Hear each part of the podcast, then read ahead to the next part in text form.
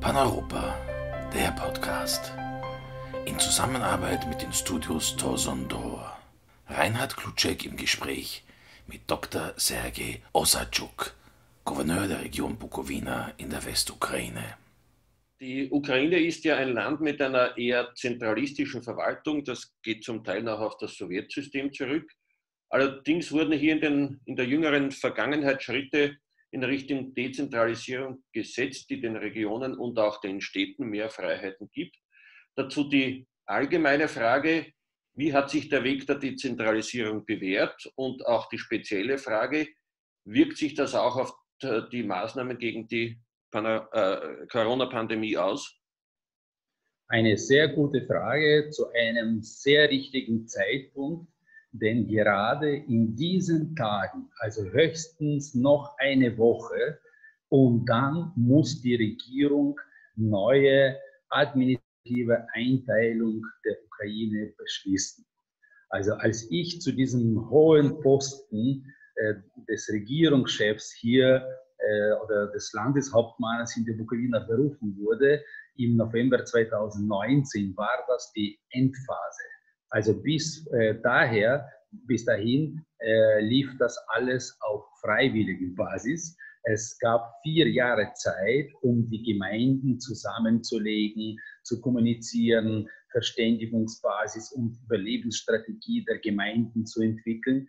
Denn von dem sowjetischen System, also wird das jetzt wirklich dieses Prinzip, von dem ich so oft bei vielen Tagungen und Kongressen äh, der Pan-Europa-Bewegung gehört habe. Nicht Subsidiarität wird jetzt in der Ukraine zum Hauptfundament Selbstverwaltung und Selbstverantwortung übernehmen, aber nicht nur deklarativ, sondern tatsächlich mit äh, Steuerneinnahmen. Also die Regierung hat viele, viele Entwicklungsinstrumente den Menschen hier auf der Gemeindeebene gegeben. Und als ich nun zum Chef der Landesregierung hier wurde, war das Endphase und äh, man hat äh, alle Akteure aus diesem Prozess schon sozusagen ausgeklammert und ich durfte jetzt und bis, bis heute noch äh, bestimmen, was ist dann nun das Endprodukt dieser Dezentralisierung.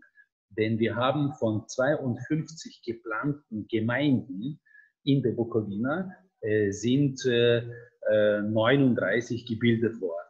Aber etwa mehr als ein also, Dutzend. Es wurden, es wurden Gemeinden vergrößert.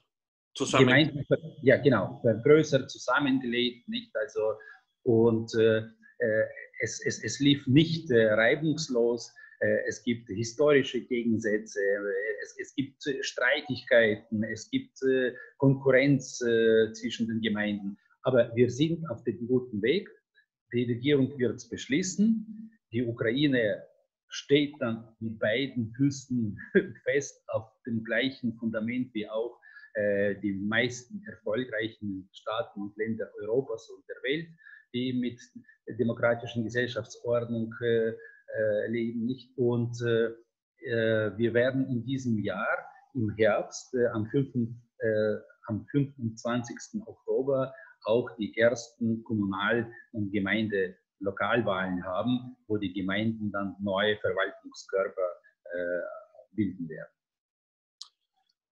Bevor Covid-19 die Nachrichten zu dominieren begann, war die Ukraine vor allem wegen des Krieges, den Russland gegen das Land führt, in den Medien. Erst die Annexion und Besetzung oder Besetzung und Annexion der Krim, dann der Krieg in der Ostukraine.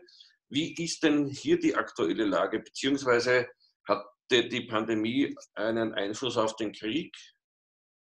Nicht nur die Pandemie, sondern die Bemühungen unseres Präsidenten, der äh, auch äh, direkt und persönlich mit dem russischen Präsidenten Putin telefoniert, verhandelt, äh, nicht nur äh, im Format äh, des äh, Normandie Gespräches, sondern auch direkt. Und äh, ich glaube, äh, diese beiden Faktoren haben also diesen Dialog, wenn ich dieses Wort hier verwenden darf, weil das ist nach wie vor Krieg, Nach wie vor werden äh, Soldaten der ukrainischen Armee und Zivilisten getötet und verwundet.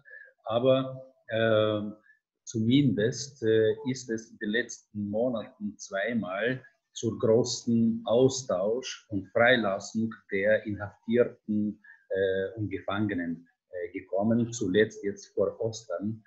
Und äh, andererseits muss ich sagen, täglich äh, wird das ukrainische Gebiet äh, von den prorussischen und russischen Einheiten beschossen. Und ich musste auch als Gouverneur der Bukowina bereits einen jungen Leutnanten hier äh, äh, zu Grabe tragen, äh, der vor zwei Wochen im Osten gefallen war. Das heißt, der Krieg geht weiter, aber es gibt doch Verhandlungen mit Russland, um das zu beenden.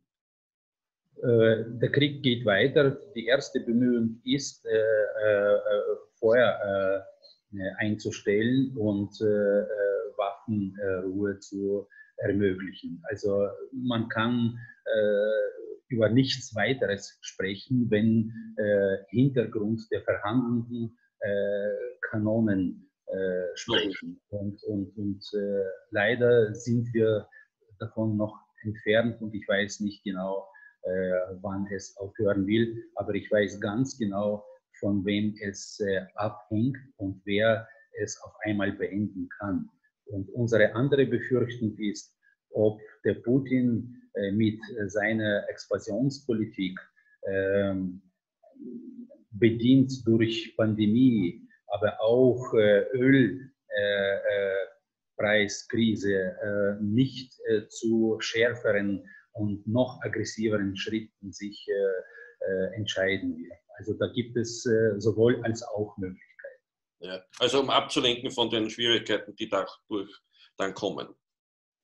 Was, was sehr bedrohlich ist, dass das russische Parlament den Putin erlaubt hat, benachbarten Gebiete einzugliedern nicht? und, und mhm. de facto zu besetzen und zu erobern. Mhm. In äh, Ländern wie in Österreich und auch in Deutschland haben wir während der Pandemie ein interessantes Phänomen beobachtet, dass nämlich die Beliebtheit der Regierung steigt. In Deutschland ist die CDU wieder auf Werten bei 30 Prozent. In Österreich ist die ÖVP sogar bei Werten weit über 40 Prozent, 45 Prozent.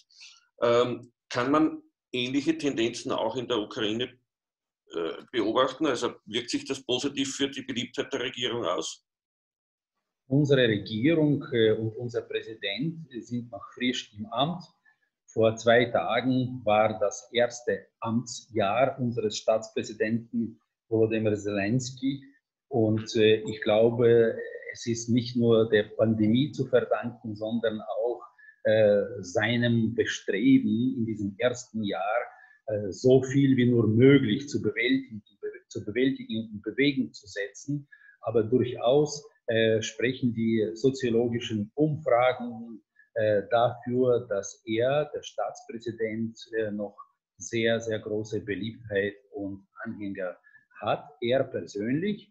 Äh, die Regierung wurde vor einem Monat bei uns äh, ähm, erneut, nicht? Also der, der, der Ministerpräsident äh, Alexei Honcharuk äh, ist abgesetzt worden, der neue Denis Schmigel wurde bestellt, äh, die überwiegende Anzahl von Ministern wurden auch ausgetauscht.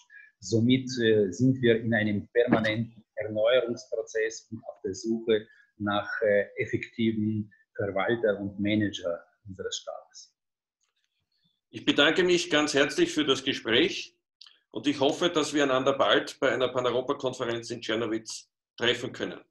Ich danke für diese Gelegenheit und für die Unterstützung und die Solidarität aus Österreich, die wir verspüren. Das ist uns sehr wichtig. Und deswegen möchte ich nur schöne Grüße schicken und alle bitten, gesund zu bleiben.